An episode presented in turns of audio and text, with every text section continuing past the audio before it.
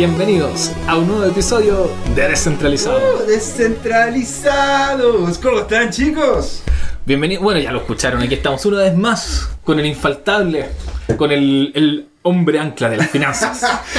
¿Cómo están, chicos? ¿Cómo estás, José Miguel? Muchas gracias. También estamos con Gino, nuestro periodista ancla. Ah, muchas gracias. Y por supuesto con nuestra querida voz en off. Off. Muchas gracias. Claudio. Muchas gracias, Claudio. Una- Con una esa- gra- un grande detrás de, lo- de los controles. Con esa energía que lo Esa, caracteriza. esa cuestión y no, que no lo golpeen. ¡No! Pero ya, ok, no vamos a decir nada, vamos a decir nada. Llena el espacio, llena el espacio con su, con su carisma. ¿Y con quién estamos, Gino? Porque no estamos con una persona. Por persona- supuesto que tenemos un invitado, una invitada, de hecho. Tenemos, estamos avanzando paso a pasito, paso a pasito más en esto, este tema que lo conversamos una vez, pero que es tan complejo y que es un trabajo ahí a, a hacer entre todos, que es eh, facilitar la, la inserción, la inmersión de mujeres y más mujeres en el ámbito de la tecnología. Es un desafío gigante que tenemos como sociedad y una persona que ya lo superó con creces, que está ahí en, en- a- a- más que avanzada en esa línea, que nos va, nos va a hacer clase acá a Y, nosotros. es una- y más encima es una comunicadora.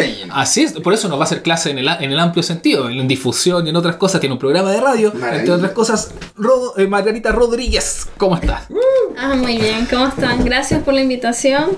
Eh, ¿Qué les puedo decir? Me siento súper agradecida porque es una oportunidad más acá que me da Chile además. Eh, como les comentaba, eh, soy venezolana.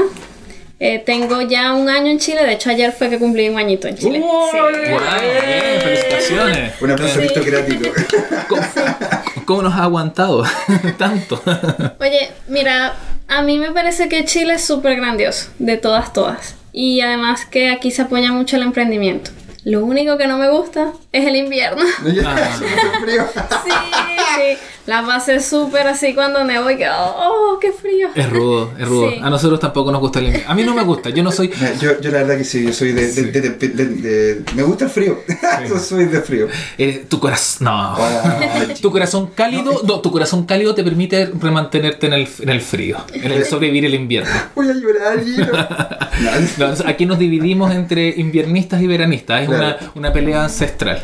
Y, y- y la maneja, yo soy veranista, eh, Yo soy José. Miguel es invernista. Yo soy veranista. Vamos, ganamos. vamos. Bueno, Que nos cuente, Sí, ¿quién pues. es Margarita? Bueno. ¿Cómo, ¿Cómo partió todo? Porque tú al estar allá en Venezuela, ¿cómo, cómo te ligaste al mundo, del, al mundo de la tecnología o eso vino después? ¿Cómo partió ver, todo? yo, Margarita, para, a ver, les voy a dar así como un recuento corto. Yo soy ingeniero electrónico de profesión, ¿sí? Eh, cuando salí de la carrera y aún estando, como decir, a finales de la carrera, yo me dediqué a todo lo que es el Internet de las Cosas. Así. ¿Esto, ¿En qué año sí. es más o menos? Eso es en el 2015. Ya. o sea, está muy contenta ahí en la IoT. Está como entrando con mucha fuerza el 2014 Sí, 2015 2014-2015, de hecho. Entonces, claro, eh, yo vengo de la parte que es diseño. Entonces, tú me dices, mira, yo quiero diseñar un carrito que me mida, me mida la contaminación del aire, yo lo puedo hacer, por decirte algo. ¿Sí? Entonces, yo me dedicaba a hacer este tipo de diseños. Yo, de hecho, diseñaba para una empresa que estaba fuera en Estados Unidos, que se llama Stracta Studios. Y después, entonces, fui invitada por mi universidad a desarrollar unas pantallas para el submarino de la Armada en Venezuela. Nice. Sí. Lo único es que después, bueno, como ya no es un misterio, caímos en crisis, etcétera, bla, bla, bla, bla. eh, yo llegué a un momento en que, claro, me quedé sin empleo. Yo dije, me voy a morir de hambre, me voy a quedar sin empleo. Entonces, Qué, en qué ese sí. apocalíptico. Sí, sí, Me voy a voy- morir de hambre. Sí, Yo, te- porque- yo, tam- yo soy de una cali- un, un- grupo de personas que pensamos eso, inevitablemente. Es apocalíptico. Sí. Sí, porque vino la crisis y lo fundamental para el ingeniero electrónico es tener todos sus componentes, sus supplies para poder desarrollar. Claro, y, lo primero que se y cortó. las- claro, sí, lo primero que se corta fueron esas tiendas, todos esos sitios y dejaron de existir. Claro, y sin insumos, ¿cómo Sin desarrollar? insumos como claro. Desarrollo. Y sin proyección de cuándo van a volver tampoco. También, pues. Entonces, claro, para no tener problemas, todo eso, yo dije, bueno, nada, me voy a mudar al mundo informático. y me mudé, por así decirlo. Hice unos diplomados de programación Ujú. y allí... Siempre en Venezuela estamos hablando. Siempre en. Venezuela Ok. en ese momento. Y de allí entonces me fui a trabajar a un banco. Tuve un año trabajando en banco, primero programé y luego fui líder de proyectos tecnológicos, eh, donde mi último proyecto tecnológico, les comento así, eh, fue el manejo del efectivo, del catch. Ah, ¿De todo el banco? Sí. Respect. Respect. Eso, eso, eso es NP, mucho. sí. Porque, claro, tienes, tienes que coordinar por un sistema de GPS, por donde iban todas las divisas, dónde iban a ir cada una, cómo se hacen los cambios, Los- porque el- el- el Swift. el negocio, todo eso. Entiendo, entiendo. Sí, Es súper interesante ese lado, pero claro, ya venía la inflación, todo eso, y en Que eso... hacía más difícil el- todo el tema de... Sí, en eso vino la recogida de los billetes, yo estaba en pleno proyecto y yo, no, porque claro, tú, Eso yo cuando, tuve- cuando aumentaron los numerales. de la- No, en- hubo un momento en Venezuela que los billetes de 100, Ujú. que era el de máxima denominación, Ah. el, el presidente vino y dijo, vamos a recogerlo todos, vamos a quitarlos, ya no más billetes de 100. Claro.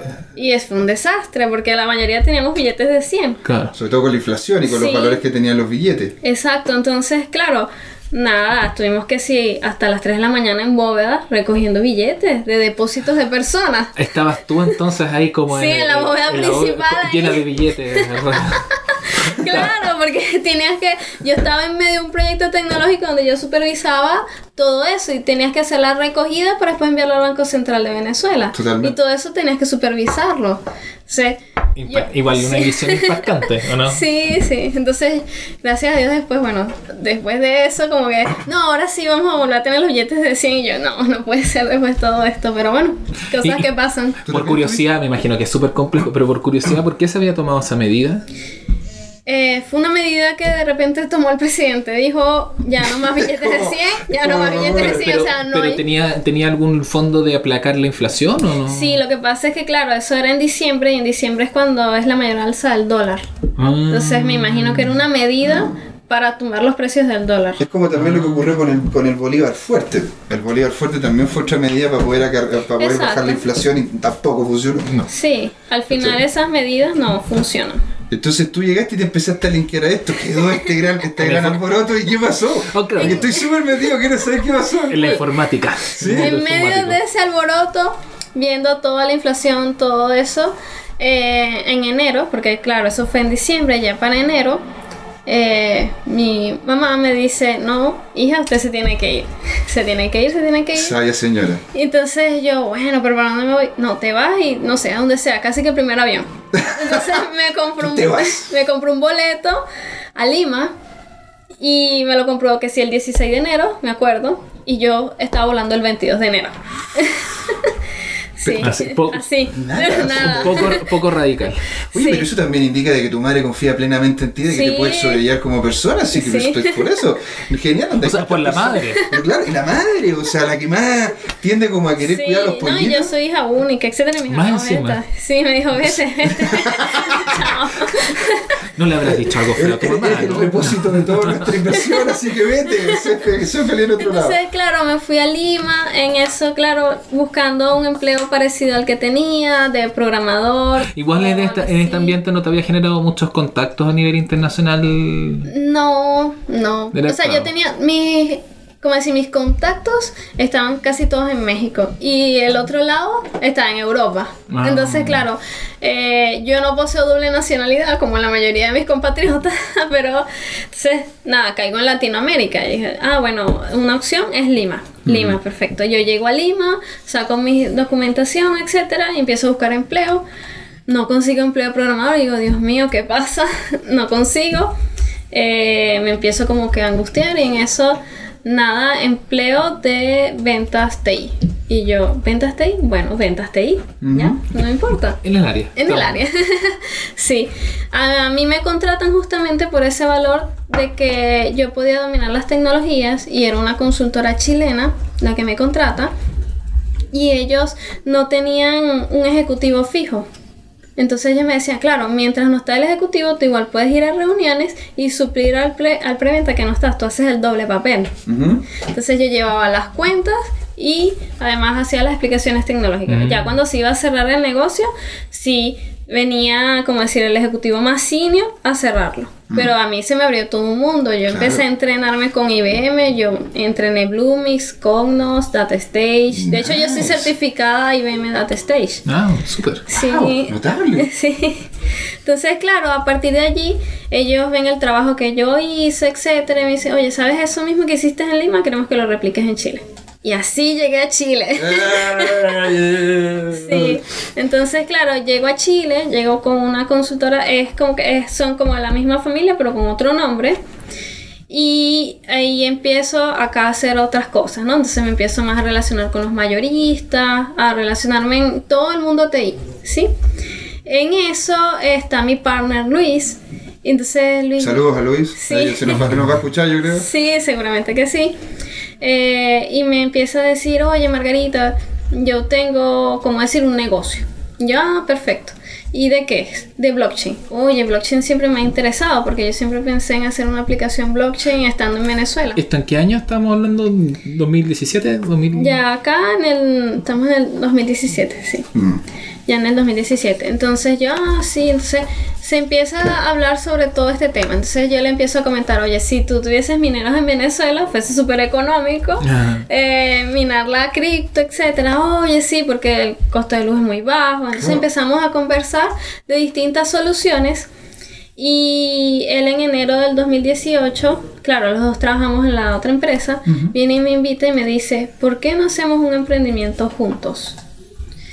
Y yo, bueno, pero yo le decía, oye, o sea, es un riesgo muy grande porque soy extranjera. Le decía, y ser extranjero en un país, tienes que tener tu documentación, si vas a optar a la definitiva, tienes que tener un piso, tienes que tener muchas cosas.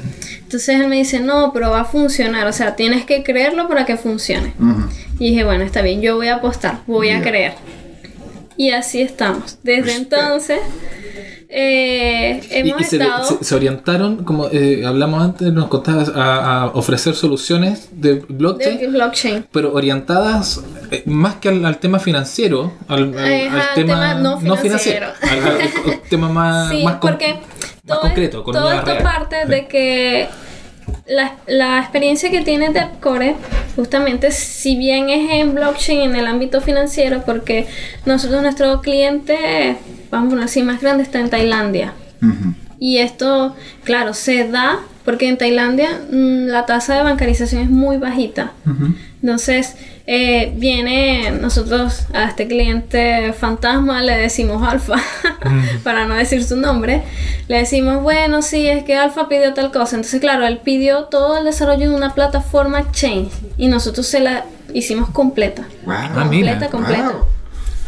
Entonces, claro, le hemos venido manteniendo la plataforma y además de esto, de mantener la plataforma de todo su negocio, eh, le estamos haciendo nuevos desarrollos con Smart Contract, que porque ellos quieren vender en Tailandia eh, paquetes turísticos que se paguen con esta moneda. Qué nice. Sí. Pero que alza perfecto. Súper bueno. Sí, y más encima, el medio negocio que tienen ahí en el turismo en Exacto. Tailandia. Claro, o sea, se mantienen casi, de hecho se mantienen allá por el turismo. Sí, pues de hecho tuvieron la dictadura y se mantenía el turismo. Sí, un golpe de estado y Se mantenía pero el turismo. no se toca. No, no, no, es algo que eso no se toca. Es la vaca, es la- eso es el- el- la gallina al huevo. Entonces, claro, con esta experiencia que ha sido bastante grata, ha sido súper interesante, eh, empezamos de alguna forma a evangelizar en Chile que es blockchain y a tratar de meter blockchain Mira por que- distintas empresas. Mira qué curioso el, el trayecto. O sea, viene, viene acá, te jun- terminas juntando con, con un chileno, forman un emprendimiento conjunto sobre blockchain, terminan haciendo blockchain hacia afuera, al extranjero, y después de eso empieza a evangelizar Claro. en Chile mismo Sí. sobre ¿Te blockchain. das cuenta? Sí, ¿Te das sí, cuenta, weón? estamos, No, sí, tenemos es un que- gap, tenemos un gap. Es que hay un gap gigante, hay, hay potencial, hay gente tan potente como Margarita, ¿cachai? Como en una de esas. Luis. Luis, Luis, ¿cachai? Lo que están haciendo plataformas completas y nadie las conoce. Por eso es importante tener estos espacios, como el espacio que tienes tú, por no es cierto, en la radio, Sí, que sería exacto. bueno que la gente lo supiera. Ah, claro, porque no Ah, sí. solamente es, eh, está en- tiene su emprendimiento, sino que también es una comunicadora, como habíamos dicho sí, antes. sí, los sábados, ah, lo que pasa es que esto de la radio surgió hace relativamente poco. Ujú. Eh, yo estoy en un evento de radio porque estoy acompañando a mi mamá. A mi mamá es medio famosa. Ah, en ¿en Venezuela. acá, acá en Chile. Ah, ¿en serio? ¿Tu mamá Sí, también por- se vino contigo? Sí, porque yo me la traje en diciembre. Ah, Entonces, después, en vista de todos los problemas, y le dije, ¿sabes qué? Te, te quedas. le dije, "Sí, te quedas. Y me decía, la casa y todo. No, tranquila, la casa va a estar bien. Entonces, bueno, es La duro. tokenizamos, dice. Sí, o sea, es duro porque nosotras, o sea, nuestra casa y como decir nuestras pertenencias era como que, wow, estábamos en una buena zona, una casa grande, teníamos un perro, el perrito se deprimió cuando yo me fui, entonces se murió, es una historia Oh. triste, entonces mi mamá ya quedaba sola. Eh, si bien mi mamá es una persona muy dinámica, muy enérgica, porque es profesora de matemática y física, eh, ya después yo le decía, no, o sea, es demasiado sacrificio que te sigas quedando en Venezuela. Entonces te quedaste acá y ahora estás evangelizando sobre esto, porque me estabas Sí. contando de que hay empresas que como que no entienden tampoco las dinámicas que una Ah, no, blockchain y pero cómo usarla. Antes nos estaba contando el programa de radio. Al programa de cerremos radio, el porque programa de estoy- estoy radio. como estoy Estás como. Entonces, claro. Ah, eh, sí, yo, estoy- yo- yo llego, ya vamos a llegar allá, pero yo llego al programa de radio es a través de mi mamá. Mi mamá ya, ya posee un programa de radio. Ella llega en diciembre Ella y, llega ya, en diciembre. y ya arma un programa de radio Sí. y con, su- con la comunidad y- y Chilena, chilena sí. y, y, y- y te mete a ti. O sea, Y me mete a mí porque ella está en tres semanas Sí. con su programa. Eh, con otra, ella se llama Evelyn y está con otra Evelyn que es chilena, entonces son las Eves al cuadrado. ¿En qué radio, en qué radio está? Están en Radio Viva. Radio Viva. Sí. Sí, entonces claro, ya están en tres semanas y entonces los dueños me- en, en esa fiesta de radio me dicen, oye, pero a ti no te gustaría dar un programa de tecnologías los sábados para la comunidad, porque muchas veces la comunidad no sabe nada. O sea, tiene las herramientas allí, pero no saben que están allí. Y yo, "Ah, bueno, sí. Entonces, claro, parto hablando de blockchain, de cómo te ayuda, cómo funciona cómo blockchain hoy en día se ha convertido en un medio de pago importante dentro de Chile. O por lo menos yo lo considero así, porque por ejemplo, eh, nuestro cliente, en vez de pagarnos, hacernos una transferencia normal, internacional, él viene y nos paga en Bitcoin.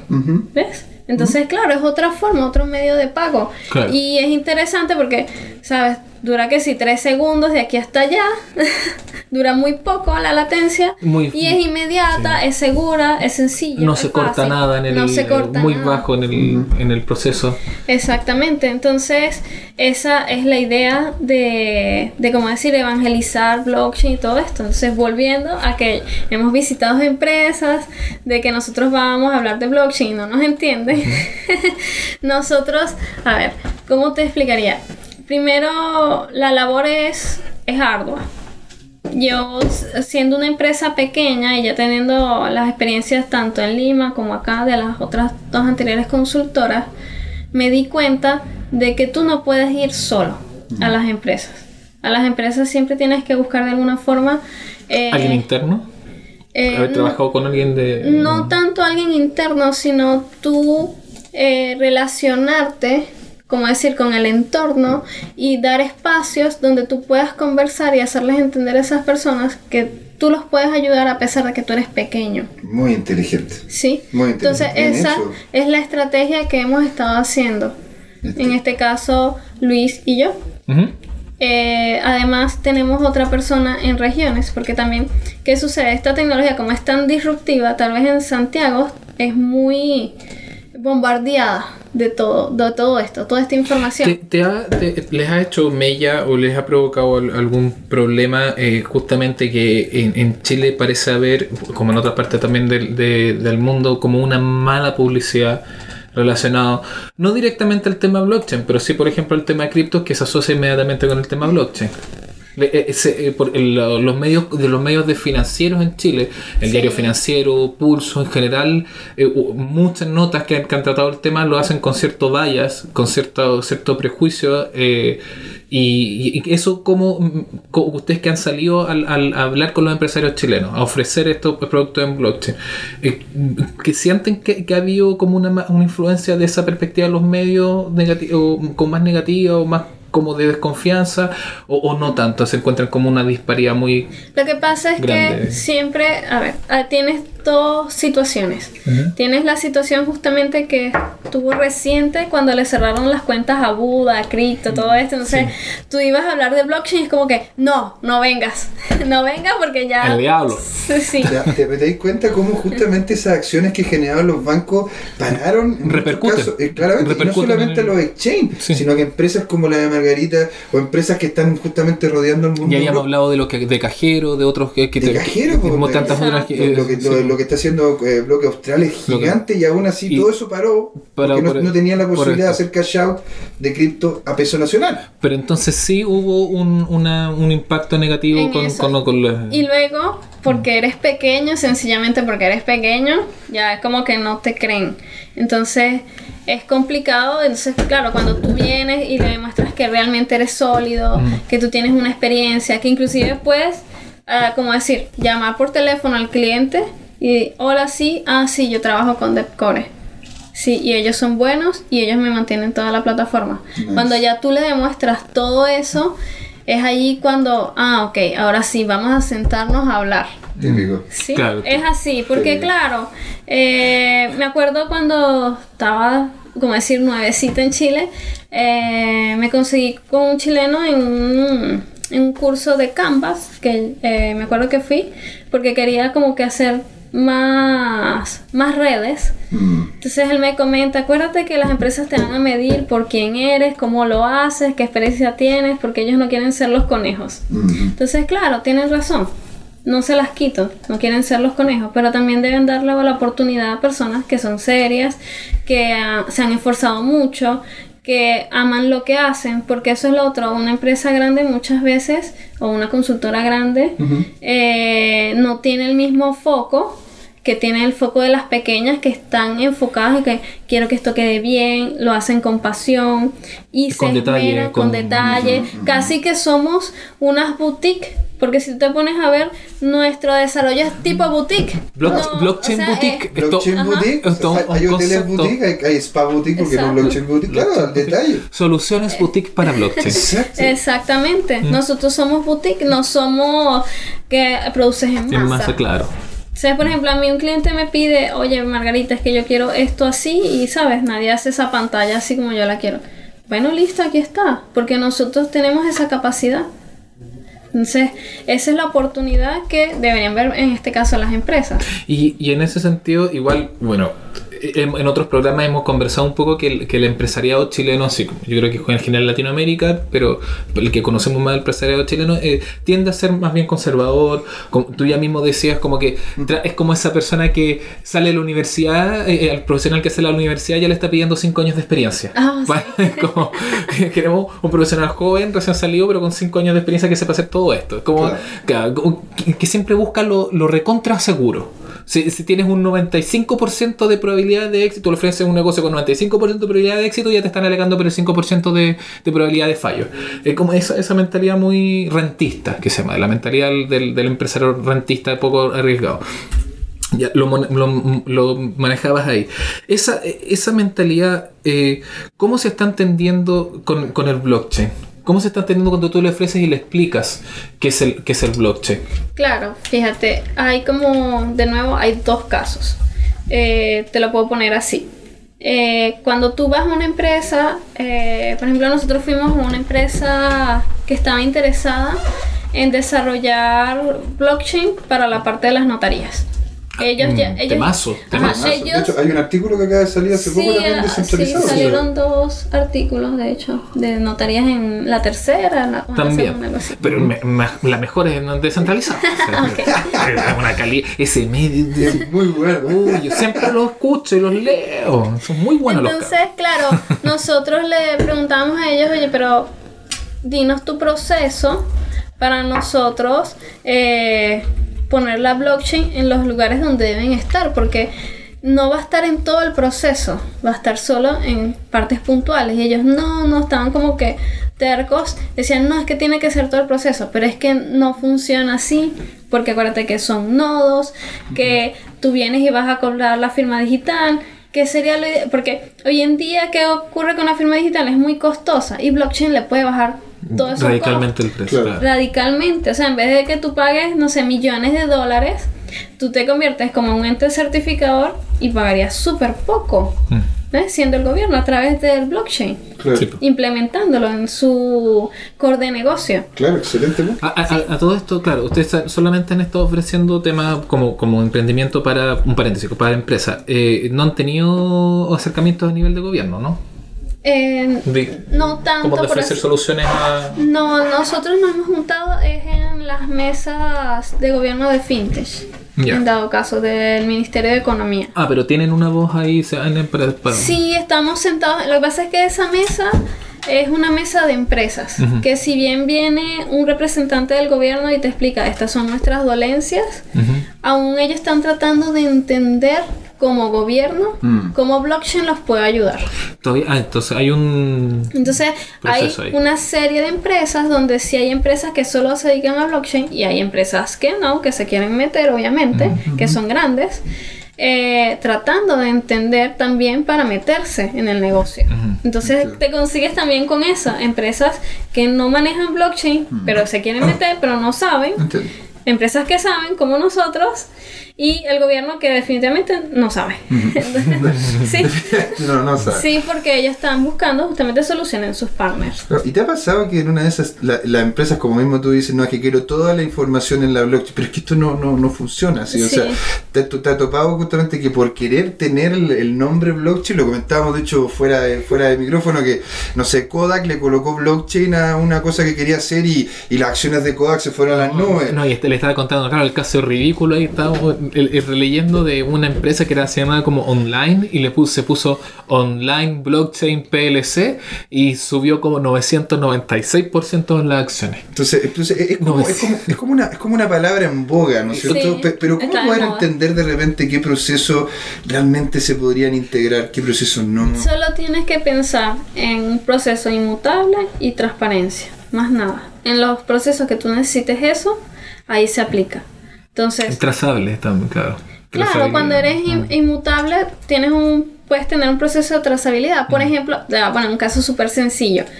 Eh, la trazabilidad de los productos perecederos de los supermercados. Mm. ¿Ves? De que desde donde llegue, desde que se producen hasta que llegan al Claro, supermercado, chain, tienes claro. toda la Mm. cadena. Sí. Y entonces, claro, es inmutable porque tú le das la garantía y la calidad de que ese llegó de, como decir, de este punto a este punto, saludablemente viste cada proceso. Claro. Eso hoy en día Walmart lo hace, por ejemplo.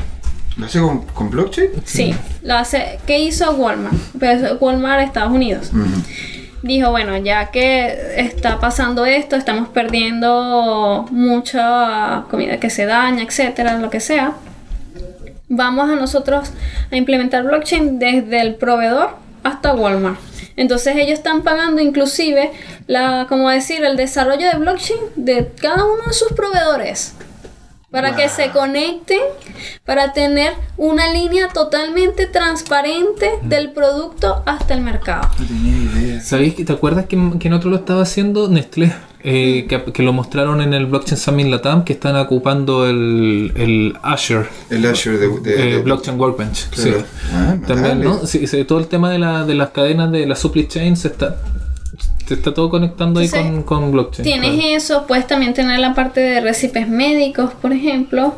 Aquí, en vez de que tú, o sea, aparte de ser descentralizado, que es otra de las ventajas, en vez de un- la misma persona tener que ir al mismo lugar a retirar sus medicinas para ir a varios sitios con esta cadena de blockchain, y si Dios lo quiera, bueno, esa persona fallece, entonces se levanta la alerta, se deja de enviar la medicina y no se pierden, porque uno de los casos que nos comentó, porque estamos tratando de llegar al área de salud, nos comentó, como decir, un, un señor, nos decía, oye, mi padre falleció hace un año y aún seguían enviando las medicinas. ¿Sabes la pérdida de eso? Tan grande. Porque es, es un año después que se dan cuenta que mi padre falleció. Claro. Claro, y, y eso- Y sigue llegando la medicina y, eso se por falta pierde. de, comuni- de comunicación justamente entre las mismas instituciones. Sí, y no se- eso, eso se puede solucionar a través Con del blockchain. blockchain. Y- Brutal. Porque es inmutable. Claro, y no solamente con las medicinas, me tocó en- en- en ver en tema de también en municipalidades, eh, no sé, los equi- eh, equipos médicos costosos, por ejemplo, eh, sistemas de respiración, de, de ayuda de respiración,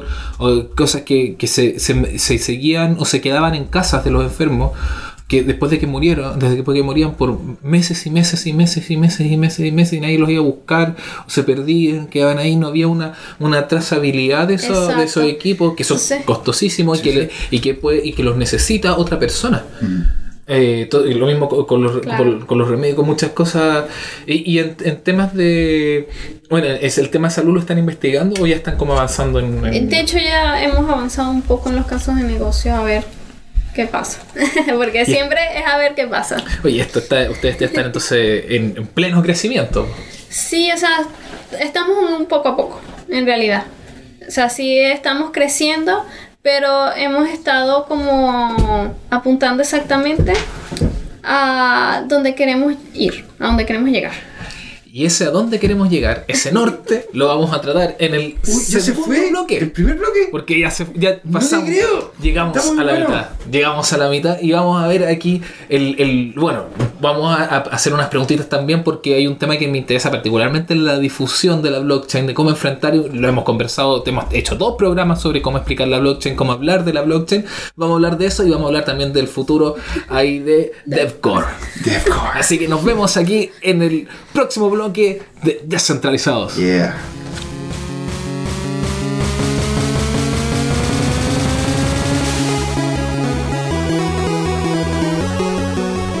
Bienvenidos a la segunda patita, la segunda parte. Se viene, se viene. Así es, la segunda mitad de Descentralizados. Uh, yeah. no estamos con público, así que nos tenemos que aplaudir nosotros. Sí, pero, pero yo te aplaudo. Bueno, estamos aquí, ya saben, con Margarita Rodríguez de DevCore y estábamos, eh, quedamos justo en esa, en esa patita en que, bueno, no, no, eh, eh, hemos pasado, pasamos por la biografía de Margarita, hablamos un poco de DevCore, pero no hemos saltado, bueno, que lo hemos denunciado, pero ¿qué es DevCore? DevCore, Devcore, bueno, es un, vamos a poner así, un emprendimiento, una empresa pequeña que parte con, como te dije, con este cliente de Tailandia, de El señor blockchain, Alfa. el señor Alfa. que 50 son- Mr. Alpha. Suena como 50 sombras de Alfa. No, no, no. Bueno, no sé, imagínate, es que eso fue lo que le pusieron los muchachos, le- no sé, le podían poner Snoopy y era Snoopy. Hubiera sido más divertido. Sí, entonces... Me tiene loco Snoopy. No, no. Claro, entonces eh, así nace. Eh, obviamente nace con Luis. Nosotros tenemos un, como decir, un tercer compañero que es Héctor. No he hablado mucho de él porque él está más que todo en regiones. Entonces, Las regiones no importan, lo sabemos No. muy bien desde aquí de Santiago. No, No, no, no aunque yo, No sé, claro. Las regiones son lo más importante. Eh, yo, ¿Quién es Héctor? yo como porteño solamente me burlo de Santiago. Héctor es como otro desarrollador de negocios, ¿sí? Entonces él se enfoca mucho en, cómo se venden regiones, cómo es regiones, todo regiones. Ya. él ha venido acá a Santiago que sí tres veces a una mesa de banca a hablar sobre la fintech un poco más, como tratar de meter a la fintech con la banca, pero mm, creo que bueno, está en conversaciones. sí, porque no, no es tan sencillo. Entiendo. Claro. Entonces, pero si vamos a DevCore, entonces DevCore es blockchain y un poquito de business intelligence.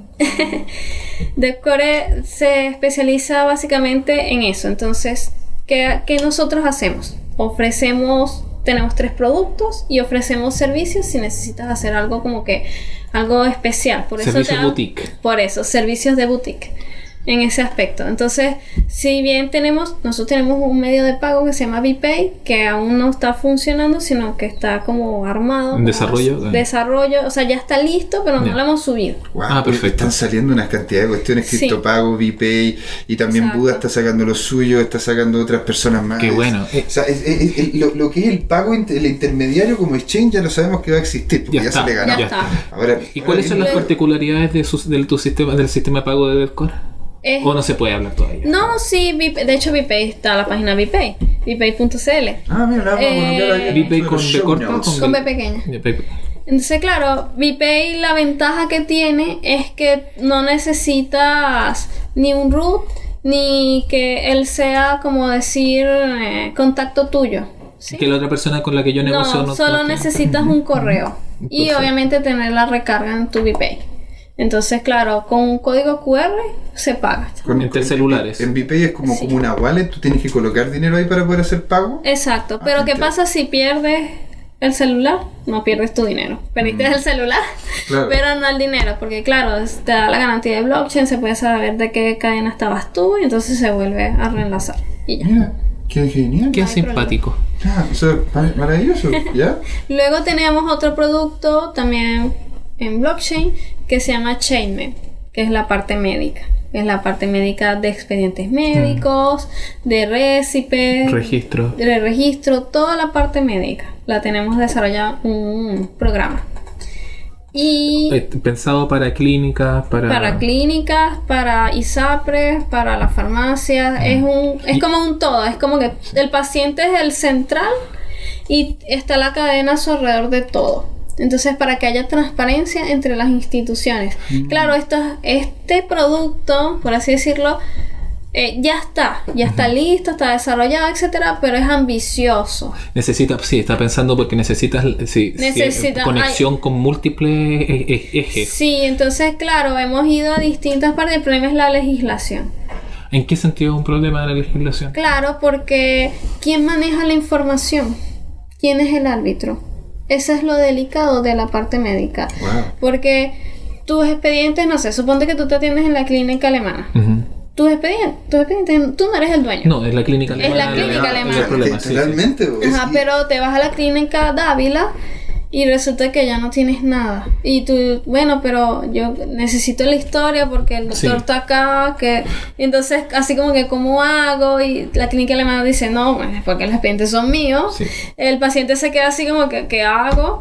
Y aquí, bueno, no pasa nada porque no tienes nada. Entonces debería haber un árbitro que debería ser el, el gobierno en este caso, porque es el- como el papá de todos, de alguna forma Que la información la información esté Medicación. centralizada, descentralizada al mismo tiempo, obviamente, en todas las clínicas. Pero usted cómo lo visualiza en eso que sea posible, que el Estado tuviera que generar un, un sistema de re- un recepción de, o sea, de, de- Eso ya igual lo tienen con las FONASAS, con las ISAPRES, ya ellos igual ya tienen como decir ahí O sea, es- su, es, es su poder capa. hacer mandatorio justamente el libre tránsito De los expedientes de, los diferentes, de las diferentes Pero eso es delicado a la hora de los seguros, porque entonces tienes que esa información que va a estar libre, como decir, para ti, para la clínica alemana, para la clínica, clínica Dávila, solo la debes manejar como a nivel de médicos, o sea, de, de diagnóstico.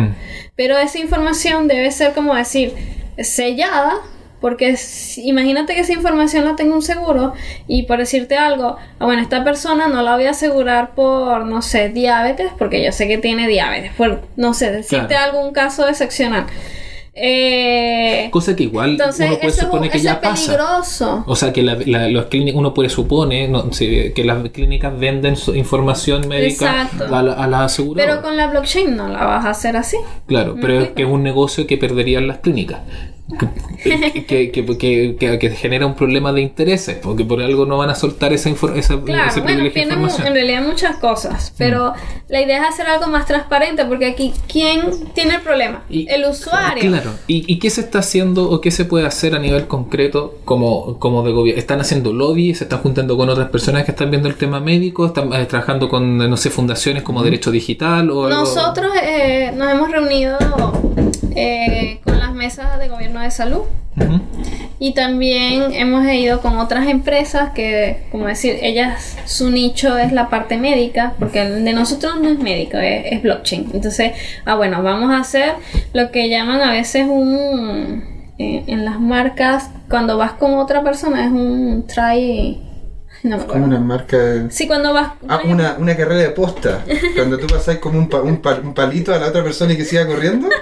Sí, Sí, le Algo así, entonces claro, tú, eh, la idea es ir con otra persona que sea experta en el negocio médico. En el área particular, claro. Sí, pero TI, o sea, una consultora de medicina, en este caso, TI, eh, que se especialice en sistemas TI, y nosotros, por el lado de blockchain. Entonces, la idea es hacer como ese- esa colaboración y ir juntos a explicar todo esto. Sí. Porque eso es lo lógico, porque al final Al Congreso. No, ¿O al ministerio? no, al ministerio, a ver, o claro, tú puedes, como esto al final, piénsalo así, esto es algo modular, esto no tiene que ser un todo y, y someter al estrés y vender todo de una vez, por decirte algo, o meter todo el paquete. Tú dices, bueno, ese paquete vamos a dividirlo, no sé, en cinco partes. Sea, vamos a empezar por la más sencilla, recipes médicos. Ah, ok, quitar recipe médico, no sé qué. Entonces, puedes empezar a meter por ahí, después que lo acepten, bueno, todo esto es un cambio cultural, acuérdate, todo esto es una transición, a la gente no se les puede golpear tan duro de una vez. O sea, no lo golpees tan duro, mujer. Sí, porque- De poder, No lo golpees. de poder se puede. No, y no puede que a puede. algunos les guste. No, Vaya a saber uno no sí, tiene no. sabe, ¿no? No, no puedes, tienes que ir poco a poco. Entonces, No, me- yo defiendo la violencia, sí, hay que golpearlos con todo el Entonces, peso del claro, cambio tecnológico. Entonces No, tú vas no, estoy- módulo a módulo, eh, eh, como decir, ofreciendo la solución y cada caso de negocio va- aceptan uno, entonces después van a aceptar el otro, y luego el otro, y luego el otro, y pronto vamos a tener toda la cadena. Porque esto es un cambio cultural, es, es poco a poco. Claro, yo me quedaba, no, sí, totalmente de acuerdo, el, fuera de broma. Pero lo que yo me quedaba es que, claro, decías que había un problema legislativo. Y cuando hay un problema legislativo, entonces mm, hay, hay que entrar a cambiar la ley. Entonces ahí ya no, no hay cambios graduales. O sea, hay cambios graduales cuando tú tienes, eh, tú puedes hacer cambios graduales cuando ah, tienes eh, permisividad dentro del espectro de la ley para poder avanzar Por en eso, ciertas cosas. Pero una- cuando la ley te topa, Pero es que por eso, hay como decir una cierta, o sea, parte del permiso, si tú haces el caso de negocio de las recetas, ahí no hay problema. ya. Si haces el caso de negocio, por decirte, de la transparencia de información de los fármacos que hablábamos cuando estás en la clínica, ¿sí? Entonces, con lo que respecta al seguro. Entonces, claro, hay varios, dentro de este global hay varios casos que Ya se pueden hacer. Ya se pueden hacer. Claro. Pero, por ejemplo, el caso específico de tu expediente, de que vieron, no sé, a Juan que hoy visitó al doctor, dermatólogo tal, y se vio, no sé, el, el brazo, y así, eso ya no, porque eso es delicado. Mm. ¿Ves? Y ahí es donde viene la de legislación. Si yo lo veo así, si implementas estas primeras partes, ellos se van a dar cuenta en algún momento que, oye, sí, hay que legislar. de- De hecho, ellos ya están conscientes que hay que hacer una legislación nueva, porque la que está es obsoleta. Total, Sí. Totalmente. No, es mucho, es mucho sentido esta obsoleta la- Entonces- en relación a la tecnología. Y, y, y bueno, eso es y ahí tenemos un área que en la que podríamos seguir profundizando, que es el tema sí, salud. ese es larguísimo. Pero aparte tenían otro Tenemos solución. otro producto. Ese producto ya no tiene nada que ver con blockchain. es de Business Intelligence, es un, es un BI. Lo llamamos SimplePix, que es para ver, por decirte algo, eh, los indicadores que te puede arrojar un sistema Exchange, por decirte algo. Viene tu sistema Exchange, el que sea, y tú aquí en este le haces el Business Intelligence, ves las métricas. Pero el valor que nosotros tenemos es que la idea sea que sea móvil ese, y que tú le puedas preguntar. Ese es el valor que nosotros tenemos. Ah, o sea, va a tener. Tú le preguntas cuál fue la, ma- eh, la mayor venta de este mes y te suelta. Es como una Alexa, una cosa así. Un... Financiero, claro. Mira. Mira, Sí, entretenido. Está para bueno. nosotros es eso. Genial. Entonces mezclamos, como decir, las dos tecnologías que más tienen know-how las personas que tenemos en una sola al final. Porque la idea es que después que tú le, le digas, bueno, ya te desarrollé aquí en blockchain, ahora tú tienes aquí, tú como decir, tu business intelligent de tus datos. Donde tú le puedes, el doctor puede venir, bueno, eh, ¿cuál es la última medida de colesterol de José? Ta, La ve de una vez. Análisis especial de datos. Súper. pues, eso está Claro, súper a- interesante. Genial. Imagínate el futuro que se ven. Y de hecho, pues hablemos del futuro, pues, ¿cómo, cómo, cómo se viene todo esto? Bueno, todo eso se viene en DevCore con, bueno, con el desarrollo de los negocios. Eh, de hecho, nosotros antes estábamos en un cowork, en Cowork Latam, en Providencia. Eh, de verdad, súper agradecidos con la comunidad, independientemente de, de que a veces uno, oh, no hay internet, no sé qué. Pero Se cayó el sistema. Se Sí. cayó todo, se pudrió todo. la pasamos súper bien. Y ya tenemos oficina propia. Estamos en Manuel Montt, de hecho, a la salida del metro Manuel Montt.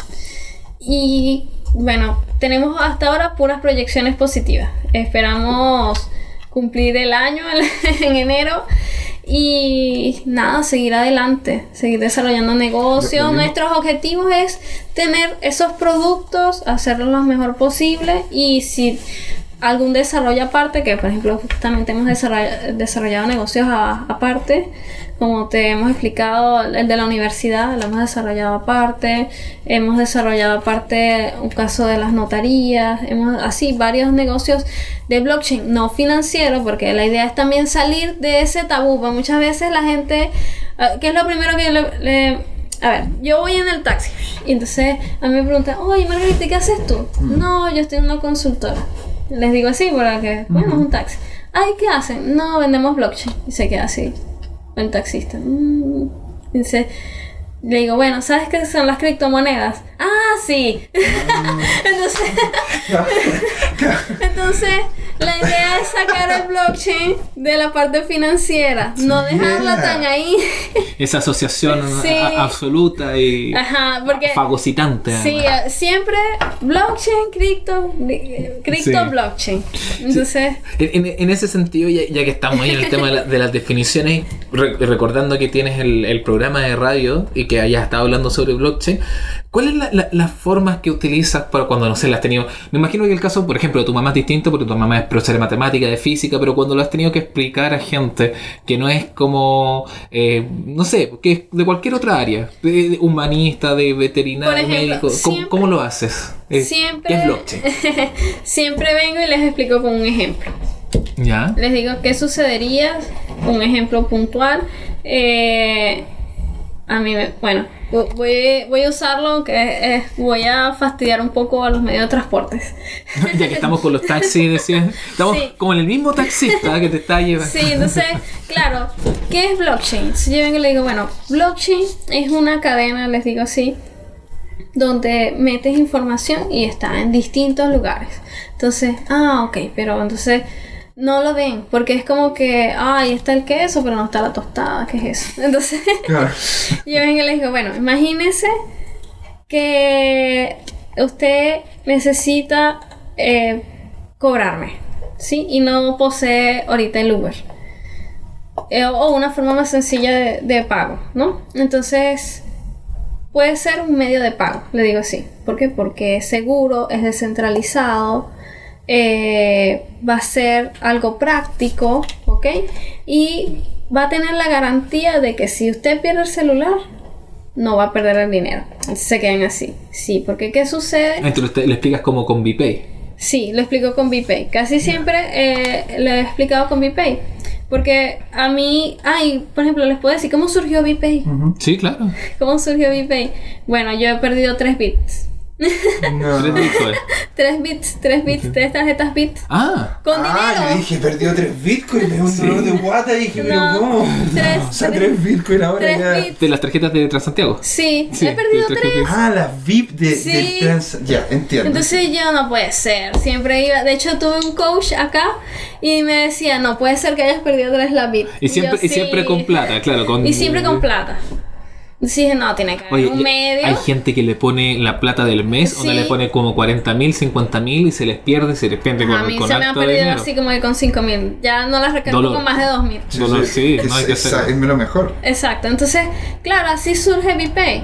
Porque pensando en eso, oye, pero porque en un medio sencillo donde igual si tú pierdes el celular, No, te, no esté la línea de pago asociada a otra cosa y, y se te recupere, Entonces, claro. Allí es donde yo digo, esa, esa cadena que desarrolla blockchain Mm. es donde está tu pago guardado. Entonces la gente, ah, ok, ahora sí entiendo. Ah. Entonces les digo, imagínense ahora que eso ustedes lo transponan a si usted va a optar un título universitario, ¿dónde van a ser guardadas las notas? Ah, sí, tiene sentido. ¿Dónde va a ser guardado su expediente médico? Donde si usted va a la farmacia puede tener su recipe digital desde su celular. Lo, lo planteas ¿Y tú? entonces como eso- una caja fuerte eh, Claro. digital, así como en, en la, Sí. en la nube, como una mezcla así como una Pero caja todo fuerte. calza, ¿cachai? Uno VIP Sí. Pay, si lo separa es como VIP. ¡Ah! VIP. ¡Ey! Se, se te volvió a perder la VIP. Pero entendí. Ojalá pudieran Sí. ver los rostros Sí, de no, nuestra no. voz. Pero, pero, pero mi- voz y nuestra voz en off. el- agradecemos profundamente el espíritu humorístico, el sentido, Sí. sentido del humor de Margarita Claro. que salvó esta talla. Sí. Pero, pero es eso, entonces le empiezas a explicar a la persona con ejemplos cómo funciona. Si se lo explicas a alguien que, por ejemplo, está en el campo, se lo tienes que explicar con sus propios procesos. Entonces, por ejemplo, yo fui a La Serena. Sí, La Serena es muy bonita. con papaya, todo con papaya. entonces. No se lo expliqué con papayas, pero sí le decía, porque yo fui a donde se hace el pisco. Entonces Ah. estaban los viñedos, las uvas. Entonces imagínate que esa uva tiene un proceso donde ella pasa por distintas etapas hasta llegar al pisco. Entonces, claro, ese proceso lo puedes hacer en una cadena de blockchain, donde cada nodo viene siendo, le decía, cada paquetico va a ser un punto en cada proceso hasta que tú llegues al final y ese pisco va a ser de super calidad porque esto te lo garantizó. Ah, ¿Me explico? Y va a ser seguro, va a ser transparente, va a ser inmutable. ah. Porque así tú le das la garantía a la gente. Entonces, ah, ok. Entonces sí, por ejemplo, en el viñedo, que estábamos hablando con una persona, la dueña, entendía, oye, sí, eso sería interesante implementarlo. ¿Ves? Ya le vio el sentido. Un criptopisco. Ajá, un criptopisco. Estaría Sí. muy bueno.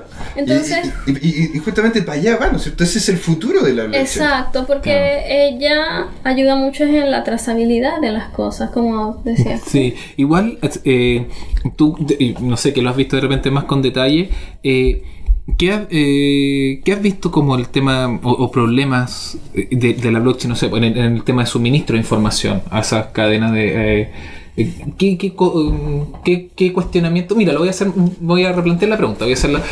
¿Cuáles son tus críticas a la blockchain? Mucho más simple. Mis críticas de la blockchain. Sí. Todo es positivo. Todo es positivo, no, hay nada... No, sí, siempre va a tener sus críticas, porque una de las cuestiones es que uno de los casos de negocio es hacer em, contratos de arriendos, ¿Ya? ¿sí? Y si tú haces un contrato de arriendo con un smart contract que sea muy rígido, no lo puedes romper, o sea, no- hasta que no se cumpla la cláusula. O sea, pero, Y queda ahí muerto. Entonces pierdes recursos, pierdes todo. Que eso fue lo que les pasaron a la gente de Ethereum al principio. Ellos hicieron sus smart contracts y quedaron ahí dando vuelta a la blockchain. Entonces, claro, eso tal vez es, Al vendría ser siendo inmutable, al- el tema de la inmutabilidad... fue una desventaja Pero en de- ese aspecto. De, hecho, ahí viene lo que es Aijin Coin. Aijin Coin, la gracia de eso es que están tratando de generar un protocolo diferente, que no sea el ERC20, sino se llama ERC 1155. 1155. Y la gracia de eso es que te permite hacer cambios dentro del contrato. Sí, exacto. De hecho, eh, si piensas en las grandes marcas como IBM, Mm. que tiene Hyperledger, Hyperledger, claro. eh, ellos, la blockchain de ellos, se puede modificar. Eso- son cosas en las que se están avanzando, pero. Sí, mm, claro, eh, es como que un tema que, oye, pero ya perdió la esencia Sí, claro. de blockchain. Pero no la pierde por completo porque en, en el caso de Hyperledger es algo más corporativo, Mm. diría yo. No es algo tan, eh, Mm. como diría, tan disruptivo e innovador, por así decirlo, porque esto viene siendo algo muy innovador. Ellos vienen a, no, me voy a pegar más a lo tradicional, más a lo corporativo. Un punto medio. Un punto medio. Y, y sí, y el, el tema ahí igual eh, es, es- es- yo creo me acuerdo un poco lo que conversamos sobre Uport con, con Andrés Junge, que, que el tema de qué es lo que subes como información es algo que uno tiene que siempre estar eh, considerando, más allá de estos paréntesis, considerando el tema de la, de la inmutabilidad de la información, todo, que, es lo que tú vas a poner en una blockchain, eh, es, es muy em, relevante, ¿no? Lo tienes que pensar como con cuidado. Pero algo que también que hay que pensar más como, más que con cuidado, yo creo como con imaginación, y ahí te quiero preguntar tu, tu, por tu background específico, que, eh, qué es lo que tú imaginas, lo que ves, porque tú pasaste por el IoT.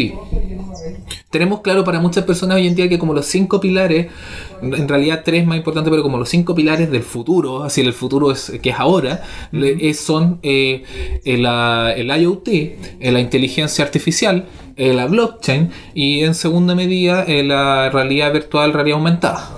Eh, entonces, pero por lo menos eh, eh, hay todo un mundo de sinergias posibles entre estas tecnologías que, se que, que están, es tecnologías disruptivas. Tú que tienes esa mirada del IoT, que lo, que lo viviste, que trabajaste ahí en Venezuela y que te, te ha gustado hasta el día de hoy, y que tienes esta mirada de la blockchain, ¿cómo ves esa, esa, la sinergia actual o la sinergia pos- y posible Mira. entre estas dos tecnologías disruptivas? Buena pregunta. Siempre, eh, si sacamos, como decir, la parte financiera, ¿Por Eh, qué? Si estás linda. ¿A qué se refiere está eso? la parte de procesos. Y todo proceso eh, lleva. ¿Sí? ajá, todo proceso conlleva. disculpa, es que estoy un Te poco resfriada. No, te el tema del Sí. IoT te co- conmueve profundamente. Con la- Sí, eh, todo proceso conlleva, como decir, a, vamos a poner así, mini proyectos. Entonces, claro, en, dentro, por ejemplo, es muy fácil verlo en los supply chains. Sin un sensor que te envíe una información, de nada te sirve el blockchain. Queda Claro. como por fuera. Ahí estamos un poco lo que te pregunté acá de, la, Entonces- de la información, de los flujos de información, del ingreso de información a la, a la Entonces, blockchain, claro, ahí se unen. Siempre vas a necesitar sensores que actúen, eh, que sea como decir una red hecha de sensores que pase Ajá. por su microcontrolador, etcétera, el cual la blockchain detecte toda esta información. Va a pasar por su computadora. ¿Sí? Entonces, todo eso es una solución IoT con blockchain. Tienes ese lado, tienes el otro lado que si yo decía, bueno, si pierdes la bit, por Dios. bueno, Otra ahora, más, ahora otra vez, usa. otra vez más. Ahora usa el celular y vas a tener un sensor en tus torniquetes del metro que va a enviar una información al celular. Lo mismo que hace la tarjeta, porque la tarjeta en sí con el sensor del torniquete es IoT. Claro. Porque eso está conectado en red, donde tú desde un aplicativo que es móvil puedes ver cuánto te queda en la bit. Yo, por ejemplo, las que he perdido he visto, oh, me queda tanto. Ah, ¿Has visto dónde está? Mira, está, esta está Peñalolén. Voy a buscar la Claro. Peñalolén. y aparte que cuestan plata comprarla de Sí. nuevo. Pero cuesta sí, plata sí. comprarle, cuesta Lo plata colocarle. No, sí, es un problema. Sí. Sí. Así que ya saben, VIP, ey. Va a reemplazar Sí. ahí el, el sistema de Transantiago también después. Ojalá, ojalá. Pero claro, ahí tenés otro aplicativo de IoT que, que mucha gente, pasa, curioso también lo que conversamos con la inteligencia artificial, mucha gente no sabía que el JPG era inteligencia artificial, cosas que ocupamos cotidianamente, ya tienen tecnologías disruptivas, o que nosotros estamos llamando disruptivas, pero que tienen un tiempo, como lo de la VIP. Y, y en cosas más como de, de- del futuro, o de las cosas que, que se están haciendo ahora que deberían impactar pronto. ¿Qué, qué crees que, que se puede dar en cuanto a mezclas de blockchain y, y IoT? Mm. En mezclas de Si es que tienes algo visto, porque de repente No, uno... o sea, sí. Por ejemplo, pudieras ver. Lo que pasa es que el IoT hoy en día es como para un uso comercial, bueno, también industrial, pero viéndolo acá en la ciudad para que, como decir, las personas puedan entender. Eh, La Smart City. las Smart City vienen siendo como un gran complemento. Pero no sé si blockchain ah, se adecue bien. Se adecuaría bien, por ejemplo, para los smart contracts. O sea, por ejemplo, si tú tienes un... Es que sería muy, muy macabro porque viene y tienes un, un departamento inteligente. ¿sí? Y se venció tu contrato por No el blockchain, no te deja entrar. ¿Ves? Claro. Claro. Y eso es lo que viene hoy en día. De hecho, tú ves las películas futuristas y son así. O sea, te cortan el agua. Eh, Claro. ocurre- te corta la luz. inmediatamente. Inmediatamente. De hecho, la blockchain se usa mucho para los contratos de luz. Claro. ¿Sí? Hay una tokenización de la luz también que se está tratando de llevar adelante aquí en Chile, en cierto sentido. Hay mucho que se Exacto. viene en ese, en ese, en ese Entonces, claro, pero tú lo Pero ves del lado del usuario es como muy puede ser malo. abusivo, Sí, claro. puede ser abusivo. Pero es que hacia allá vamos. Entonces, porque vamos en teoría a un mundo más transparente, un mundo más supervisado. Pero un mundo más transparente puede justamente transparentar que no estamos muy bien organizados. Exacto, sí, So- esa es la cuestión. genera limpieza en proceso. Claro, Sí, eh, ahí es donde uno tiene que empezar a intencionar cambios. Por ejemplo, un uso que a mí ahorita se me ocurre, ¿saben las bicicletas estas móviles? Las mobile, que todas la- Ah, no, las estáticas. No, sí, las móviles, la- las que Las las, dejas botadas. Las mobile, las- claro, las mobile. claro, Ajá. claro. Eso, sí. Sería interesante que esas personas implementaran blockchain en la línea de cada usuario y que trazaran la ruta. Ah, mira, esta persona ciertamente por esa ruta debería ser inmutable cada vez que la trazan porque te cobran por ruta, por minuto y no sé Mm, qué. Sí, te cobran Entonces, por eso- utilización de la... Exacto, eso debería ser inmutable, esa usabilidad. Y después que si tú no, no pagas, se desactiva la bicicleta. No funciona. No funciona. ¿Ves? Y Ese, ese es un IoT. Además también está enlazado a un aplicativo. Claro. ¿Ves? Sí. Ay, ellos seguramente no usan ¿Te blockchain, imaginas, pero... te, te imaginas un, un eh, marco, marcapaso ahí conectado? no pagaste la el- cuenta del 12. Oye, es Black Mirror ya, es Hay, Black un- hay Mirror. una película de eso. Sí, ¿en Sí, yo la vi con este actor, el siempre Ah, tiene cosas el- el raras. Justin Timberlake, ¿no? Que No. tienes tú una... Hay una que... Ah, que- bueno, esa es otra. Ah, Esa voz... Ah, ya, ya. No, hay una... Ah, No era tan- Aparece este weón que se, que se electrocuta es el que se va a morir. Ese- No. ¿Cómo se llama ese? ¿Se llama Nash? No, Hay una que actúa Jude Law que tipo habla de que te meten órganos electrónicos y cuando se te vence la factura del órgano te lo sacan. Ah. Te lo sacan. Ay, Ay. no. Algo así. Mira, ¿Viste esa película? ¡Ya! tan novedosa no era mi idea entonces. No, ya, no, está. ya, ya, vamos a tener los órganos en la blockchain. No,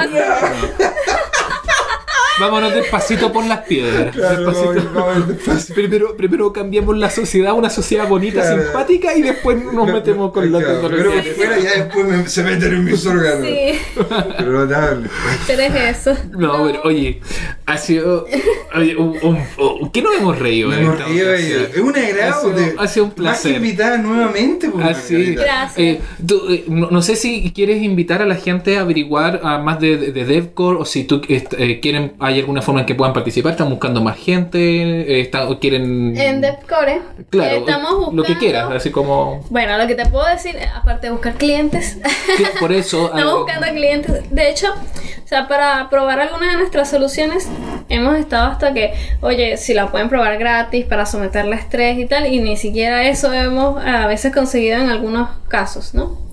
Eh, sobre todo VPay, pero es que VPay es muy delicado al ser un medio de pago. Claro, Entonces- necesita harta... Entonces nosotros queremos Ejercicio. someterle a estrés, porque ya la hemos sometido a estrés, pero internamente queremos someterle a estrés en otra empresa. Mira, yo lo puedo, se lo puedo presentar a mi mamá, es bastante estresante. No, Pero no, no hemos conseguido ese cliente no, ideal. con cariño mi mamá, yo Ah, la quiero mucho, la quiero mucho.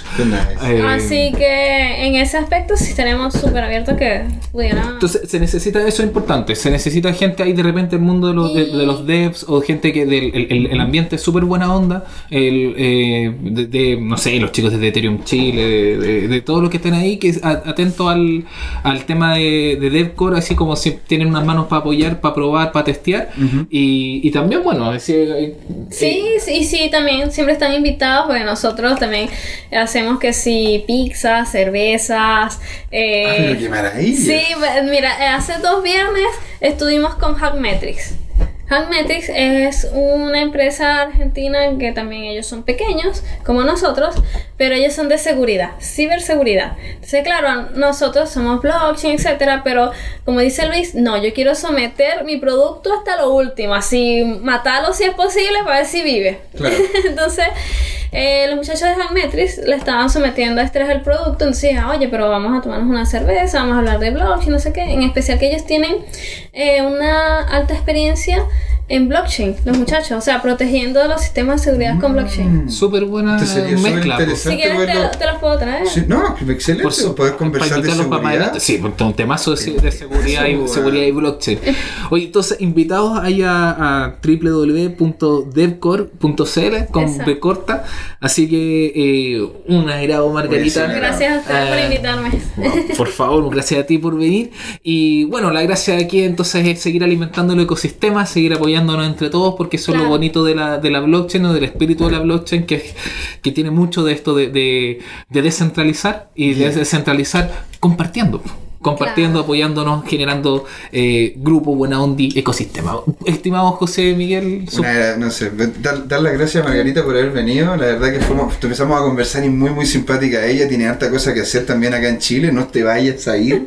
que, hay muchas cosas que hay que hacer acá. Está bien. Así que, por eso, invitarla de nuevo. Y claro, si, no sé, pues si de repente esta radio te entrega un espacio, aquí tienes cancha Sí. abierta para poder desarrollar dinámicas también de evangelización con tanto como aquí el cowork que tenemos José Reto 85, que estamos está haciendo levantamiento de esto. así es, muchas gracias a Kawin, que siempre nos aloja. Exacto. Muchas gracias, Margarita. Gracias, gracias a ustedes. Muchas gracias, querida voz en off off. Gracias por el audio. Gracias, Gino. Ah, y muchas gracias a ustedes por escucharnos una vez más aquí en Descentralizados. Uh, descentralizado. Hasta la próxima.